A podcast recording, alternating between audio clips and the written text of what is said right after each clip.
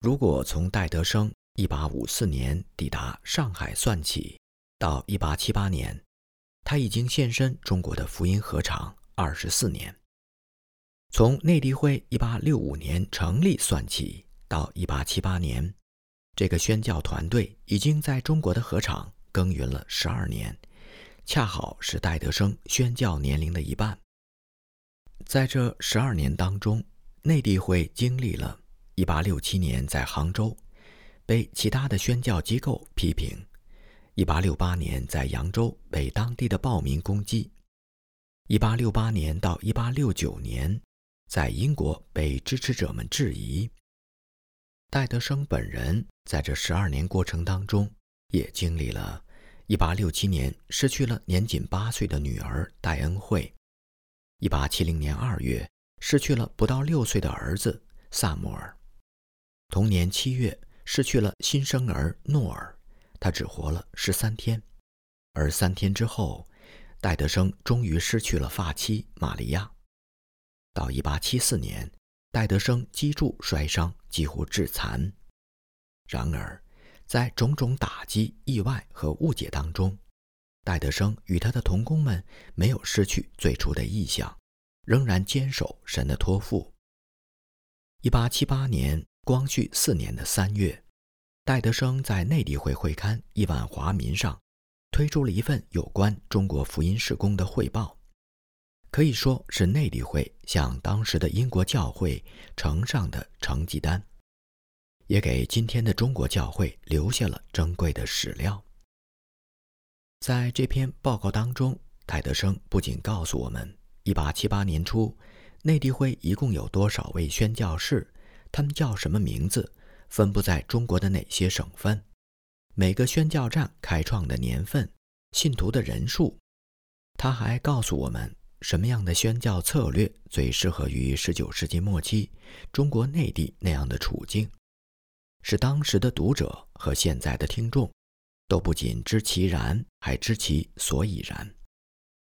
下面就是戴德生牧师这篇报告的正文。前言。在中国和我们的宣教士们相处将近十三个月，探访完四十个我们的宣教站和福音之战之后，我想介绍一下现阶段施工的主要特点，并尽我所能地向你们分享我对近期这次探访的印象。我们在一八七六年九月九号离开伦敦，九月十一号离开法国的马赛，十月二十二号抵达中国上海。走完这九千五百英里的路程，我们所用的时间不到一个半月，所花的旅费不到五十英镑。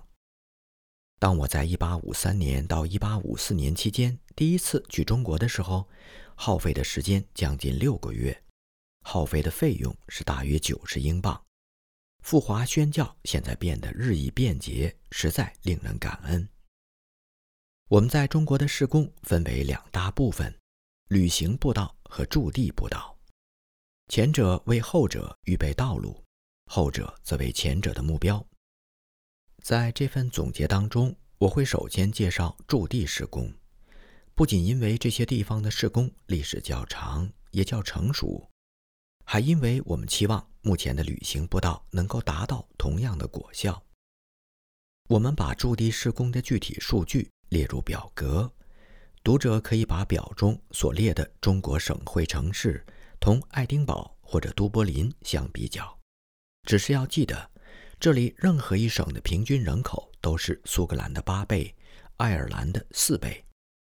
以府命名的城市一般是管辖六到十个县的首府，它的面积和人口通常和威尔士相仿，而在中国，一个县的平均人口约在三十到五十万之间。表格当中有关信徒人数的栏目，题为“除名者”一栏，包括所有暂时被停止聚会和已经被彻底逐出教会的人；题为“转会者”一栏，包括以下几类人：第一，他们带着良好声誉离开原居地的母会，但是所去之地我们无法跟进；第二，转入和内地会没有联系的其他教会。领参者是指在内地会所属的教会当中聚会，但未必是他们最初受洗的母会。对于仍然定期领圣餐的那些信徒当中，数度搬家等变动，还有少数从其他教会转入我们教会的人数，如果都标明出来，这张表格就会变得不必要的复杂。表格显示，五十七间之多的众福音站当中，四十四间已经有信徒聚会，平均每间受洗人数将近十八人。因为各种原因受惩戒的人数将近百分之十一点五，去世的人数则将近百分之十二点五。要知道，这些福音站和福音之站很多都是最近才设立。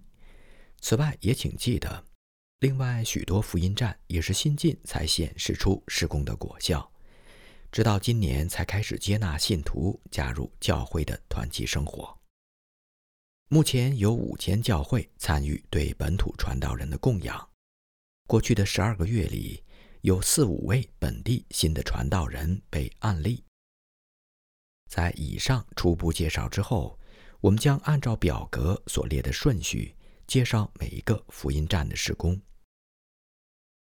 湖北省武昌和宜昌，我曾经探访武昌福音站两次。从那里出发，溯扬子江，上行三百英里才能到达宜昌福音站。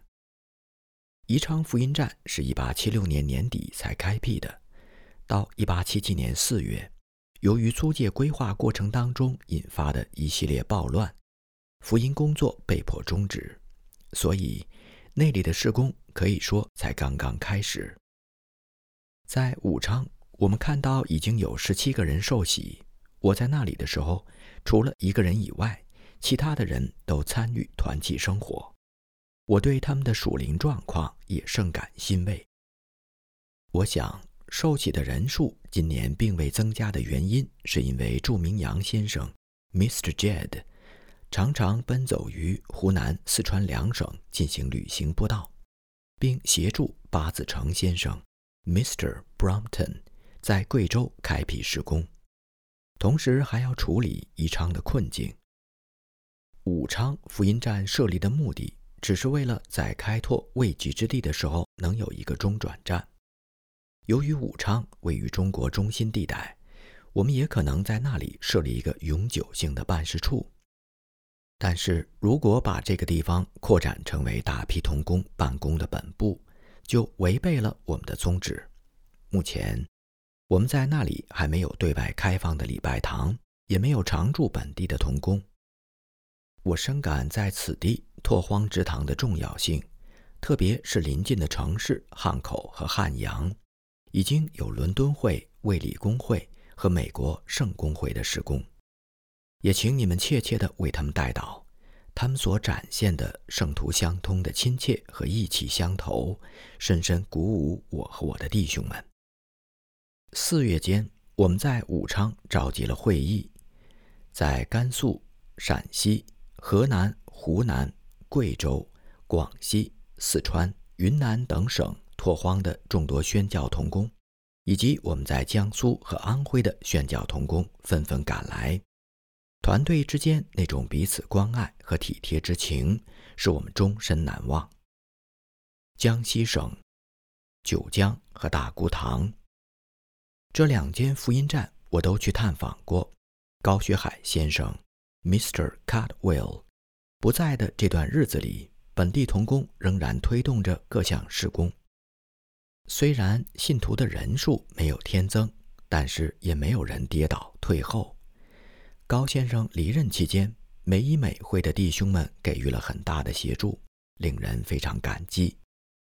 我们将看到，借着和道维德先生。Mr. Dothwaite 所主持的福音站的对口协助关系，福音施工已经在江西省其他的地区开展起来，并且已经有好几位信徒接受了洗礼。安徽省，我和贝伊士夫妇 Mr. and Mrs. Pierce 一起走访了扬子江沿岸的福音站，包括安庆、池州、大通、芜湖和太平。另外两个地方宁国和徽州，我未能去成。安徽省当下的福音比任何时候都兴旺。贝先生和蓝教士 Mr. Randall 负责走访各个福音之战。修伯蒂姑娘和贝夫人则在省会安庆府城的妇女当中开展施工。去年，他们在城里新开了一间礼拜堂和福音站，希望两处聚会点每天都有传福音的工作。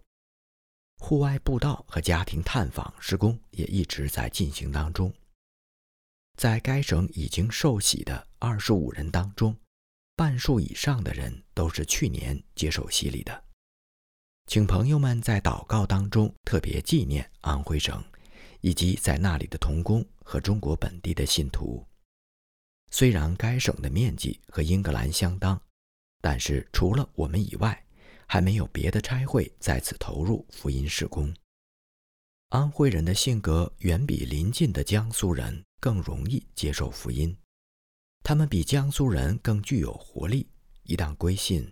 就会更加大胆地见证基督，对周围同胞的得救也更有负担。江苏省，在这一省，我只是探访了扬子江沿岸的福音站，包括南京、镇江和对岸的扬州。位于清江浦和东台县的两处福音之站，我都未能踏足。当地民众的迁徙习惯使这里的福音事工比别处更具挑战性。不仅是那么多的慕道友消失在我们的视野之外，还有将近四分之一的受洗信徒离开了我们的牧养。此外，由于缺乏做见证的勇气，许多当地信徒虽然心里相信，却从来没有尝试过公开承认对基督的信心。尽管如此。仍然有一百零二人在这些福音站受洗，其中的六十七个人仍然坚持聚会，有些人还成长为宝贵的童工。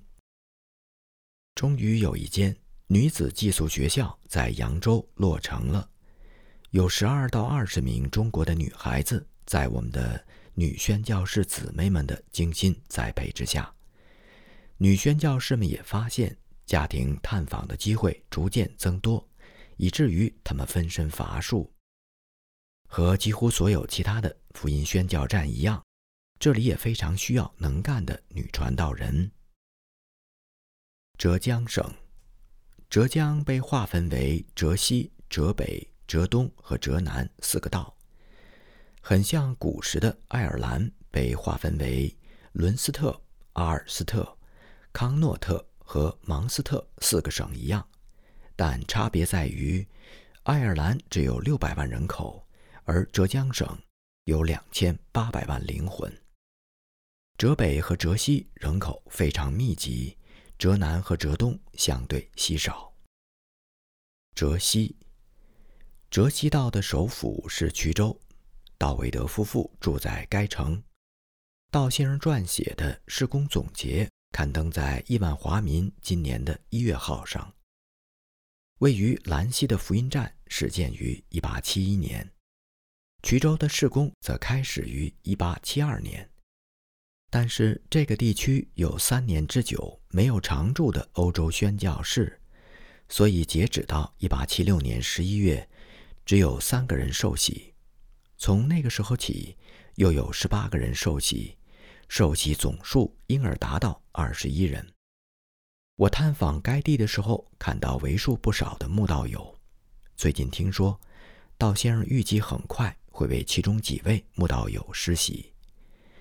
一些老朋友应当记得，我们早在八年前就在金华设立福音站，但是魏养生先生 （Mr. Williamson） 被仇视福音的地方官驱逐离开。现在我们已经重返旧地。目前那里有九个人已经认信并被教会接纳入会，虽然还是有当地的居民仇视洋人洋教，但是我们仍然相信，福音一定会在金华以及周围的地区传遍开来。在兰溪，我们从一开始就要和反对力量抗争，很遗憾，这股势力到现在都未曾减弱。我们在这里唯一能争取到的场地和我们的要求相去甚远，但是我们仍然保留了这个地方，并期待神看为合适的时候，道维德先生能够找到一处更靠近大道通衢的地方，也期待着神打开当地人的心门，令他们在爱中接受基督的福音。关于此地福音事工，还有一点说明：借着我们在当地信徒的努力，福音已经从衢州一带传到了邻省江西、浙江和江西边界地区。在过去的一年半，接受福音的人数已经超过了我们在江西北部九江经营多年受洗人数的总和。这些新人当中，已经有六位被教会接纳。其中的一位告诉我说，还有不下二十个人在不同程度地实践着对主耶稣基督的信心。延州福音站的开辟也和别处一样困难重重。我们的本地童工租下了一处地方，可是因为地方绅士的挑拨，他们被抓、被打，并被逐出城外。道先生出面向衢州道台申诉。道台当即写信给延州知府，欲令他给予基督徒应有的保护。这样，道先生就得到了地方官的承诺，保证基督徒不再受袭扰。根据最新获得的消息，情况仍然不够理想，但我们依然希望在神的赐福之下，不会再发生严重的困难，也恳请英国的读者为此事代祷。浙北，以杭州为主的五所浙北福音站，已经有一百三十九个人受洗，其中八十七个人仍然在聚会，因为去世和转会的缘故，减少了二十七人。另外有二十五人正在接受教会的惩戒。在没有欧洲宣教师的监督之下，过去几年这里的福音施工都是由本地童工承担。威尔斯先生近期抵达那里，从事一些协助性的工作。目前的计划是，由之前全权负责牧养此地的中国本地主任牧师，转去前文当中提到的延州城主持施工。读者应当还记得，几年前杭州教会进行过一次本土布道会，余杭的小教会就是这一施工的果子。当地众教会已经决定承担杭州本地牧师的全部供养，以及余杭本地牧师的部分供养，盼望这一新的安排会使当地的福音工作更加兴旺。浙东、绍兴该地区的施工最早由范明德先生 （Mr. Stevenson） 在1866年开创，继而由福道生先生。Mr. Meadows 跟进负责。表格当中所提到的各个福音站的各项施工，使我大为欣喜，深受鼓舞。当地基督徒信心之全备，态度之诚恳，既体现了当下领受的祝福，也预示着将来福音更加广传的累累硕果。除了绍兴十英里之外的宾 C 没有去成之外，我拜访了这一地区所有的福音之站，每到一处都受到热烈的欢迎。如今这里被接纳入会的信徒有一百一十一人。回想起短短几年之前我从这里经过的时候，他们当中连一个听说过福音的人都没有。抚今追昔，唯有感恩。这些福音站所处之地向来都有很大的逼迫。但这里的弟兄姐妹以极大的耐心和坚韧忍受着一切，无数双的眼睛都盯着他们，而他们的精神和样式在周围外邦人中所做的美好见证，绝不亚于他们直接的努力。外邦人看到他们的信仰，虽然又怕又恨，但不得不钦佩他们的坚韧。神如果赐下祝福，我们就可以期待。不久的将来，在这里一定能够看到福音发扬光大。东梅岭姑娘 Miss Turner 负责绍兴城里的女子学校，已经有多年。本刊对这一施工时常报道，从当中可以看到神对这一施工的掌权。冬姑娘不在的时候，由木素英姑娘 （Miss Mori） 代理校务。新近有几位小女生归信，这令木姑娘非常欣喜。木姑娘一到中国，就在当地一位女传道的协助之下，走访各家的妇女。主的作为很快彰显。一位老太太欢喜地接受了基督，离他荣归主怀只有短短的几个星期，而这个时候木姑娘抵达中国还不到一年。此后，一位吃斋的老人家和他的太太，也从靠积德得救的信仰转变为靠恩典得救的信仰，在基督已成就的救恩里得到安息。尽管学校的事务使木姑娘无法像以前那样频频地外出服侍，他仍然负责这项探访施工，同时督导两位中国当地的女传道人。宁波，福道生先生也监督我们在宁波府的施工，他曾经在那里住过几年。从表格当中可以看到，这里是本差会历史最久的施工。早在1857年就已经开展，在138名受洗人当中，超过47人已经离世，13人迁离本地，再减去接受惩戒的21人，目前聚会的人数仅为57人。考虑到这里的施工和浙江本省各地的施工关系密切，我们决定仍有必要保留宁波的福音站。如果不是因为这个原因，我们早应当从该城撤离，因为这里已经有许多其他差会的宣教士常住。从表格当中可以看到，我们在宁波没有派驻外籍的童工。奉化，府属奉化的福音之站包括台州府最北的两座城，以及从那里到奉化之间的四个乡镇。在江郎比先生 （Mr. Crombie） 离任期间，由魏养生先生监理这一带的施工。我此行只探访了奉化的福音主站及天台城。天台城里的福音施工特别兴旺。从1865年年中以来，尽管反对势力重重，当地的百姓百般刁难，但仍然有十个人被教会接纳。当地童工满怀信心，期望信主的人数能够翻倍。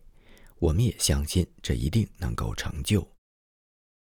在萧王庙有一座新开辟的福音之站，那里的信徒不止一次遭到暴力的迫害，但是福音事工进展稳健。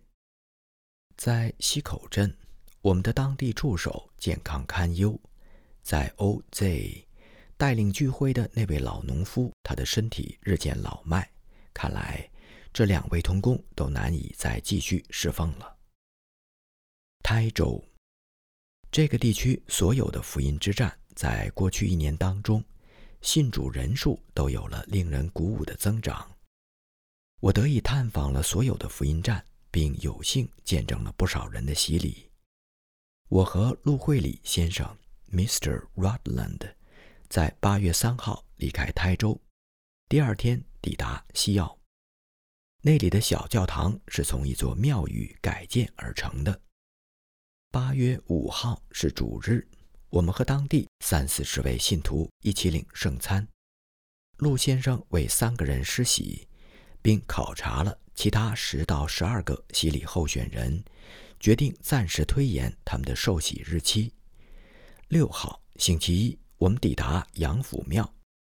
七号星期二，我们到达太平县。两地都有好几位信徒因为不可避免的环境因素而迟迟无法受洗入会，希望他们都是真的基督徒。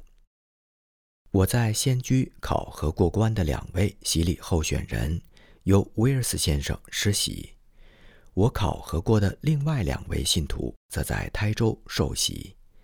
我们经过滇西庙的时候，陆先生为十一名信徒施洗，大仇敌撒旦企图挑起嫉妒和纷争，以此扰乱我们的工作。衷心感谢为我们恳切代祷的各位朋友们。求主败坏撒旦的作为，使基督的工作得以在那些已经信主的人心中扎根，并使那些听到过福音的人能被深深的吸引，得救归于基督。哲南，哲南和哲西一样，绝大部分地区的方言口音非常独特。无论是中国本地童工，还是外国的宣教士。都需要经过特别学习，才能够有效地传讲福音。正因为如此，我们在当地的福音施工进展相对迟缓，建立的福音站也为数不多。在我离开中国之前，温州地区有三十八个人受洗；我离开之后，至少又有八个人受洗。福音施工基本上在楚州府建立起来。我们为此非常感恩，也期待很快就会看到硕果累累。这也是多年祷告的结果。几年前，我们刚刚租下现在所用的这个场地，当地人对我们非常友好，似乎我们的创业阶段就可以和平的就此展开。可是后来我们发现，当地有一位地方官极其仇外，他查到那位帮我们租房的人。传讯他进衙门，加以严刑拷打，逼他跪在烧红的铁链上，直到他的肉皮和骨头被烧焦，然后又用酷刑把他打得死去活来。那时我们的施工不得不暂停一段时间，但是我们仍然保留了那个场地，耐心等待了一个漫长的季节，终于用和平的方式重新开始宣教施工。去年秋天，我走访了该城，停留了将近一个星期，非常感恩地看到各方面的情况都有所好转。我恳请英国的读者们特别为那位因我们而受刑的可怜人代祷，求神把他带到基督面前，并使他的全家得以蒙福。他儿子现在好像对福音特别感兴趣。在附属温州的两间福音之战里，我非常欣喜地看到当地中国信徒所展示出来的活力。他们在我们的主耶稣基督里真诚、喜乐、积极参与施工。我毫不怀疑他们那里很快就会经历大丰收。同样令人欣喜的是，在上述该地区四十六名信徒当中，有不少于二十二人。都是在去年归信的。译后感。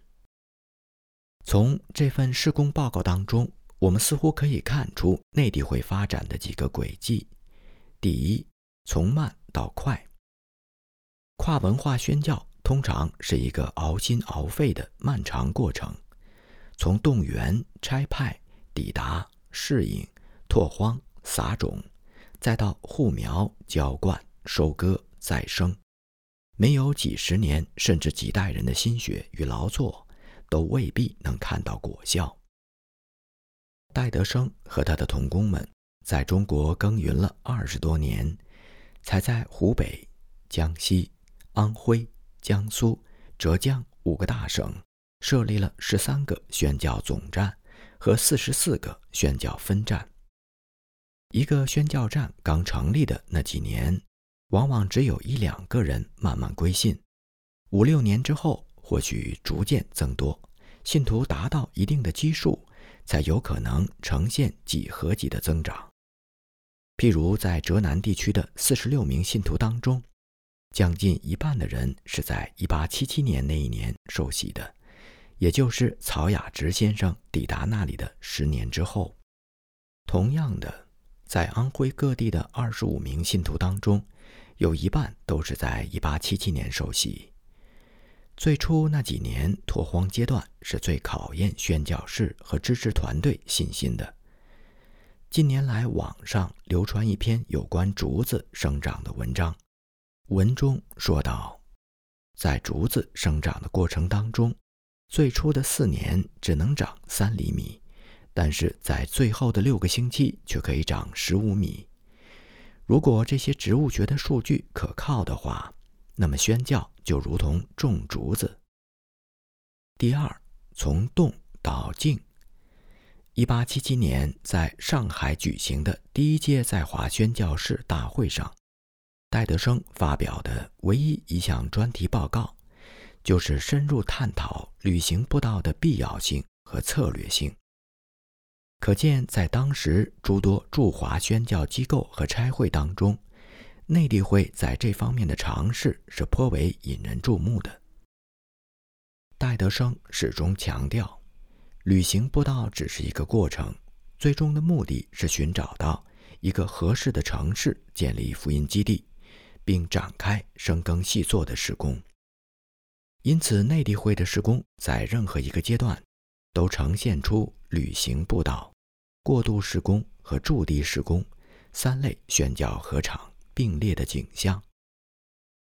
第三，从点到片。建立宣教总站之后，下一步便是在周围的乡镇建立起一个又一个福音分站。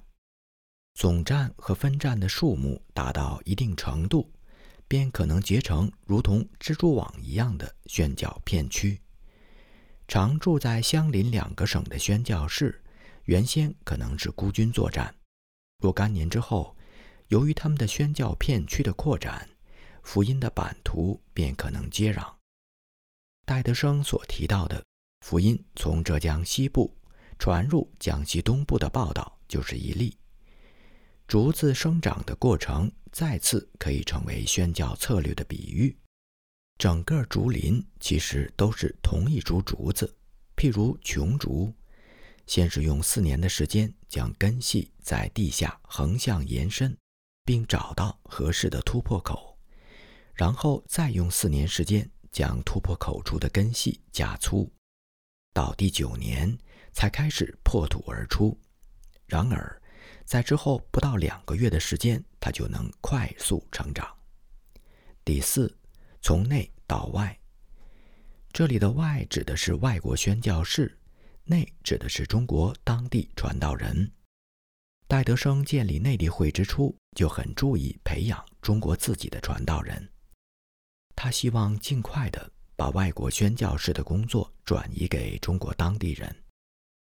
杭州和宁波两处宣教站，分别累计为将近一百四十个中国人施洗。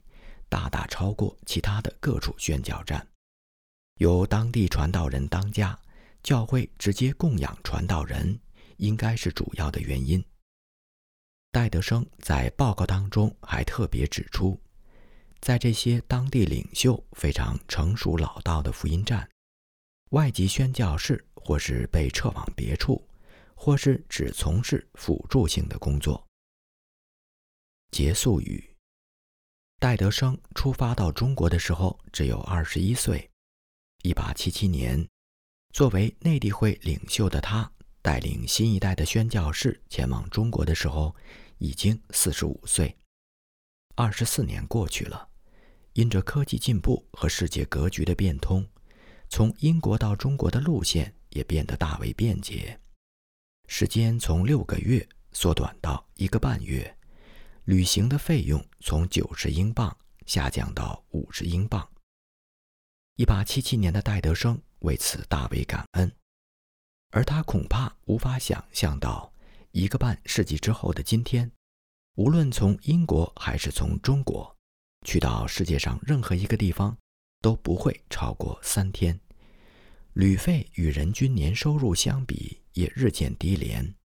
出国游，甚至是环球游，日渐成为一个普通人触手可及的小梦想。然而，出行的便利似乎并未带来宣教的复兴。与此同时，交通的便利和快餐文化带来了宣教可以速成的这样一种错觉。然而，我们可以在三天之内抵达世界上的另外一个地方。并不意味着我们可以在三个星期之内真正的领人信主，或者是三个月之内建立一家完整的教会。或许，一个愿意花六个月时间从一个国家抵达另外一个国家的时代，才更能够接受用六年时间带领一个灵魂归主，用十六年的时间建立一个信徒团体。抚今追昔，笔者不禁想起听到的时候印象深刻的一段对话。有一次，罗马教皇带领神学家阿奎那参观罗马圣彼得大教堂。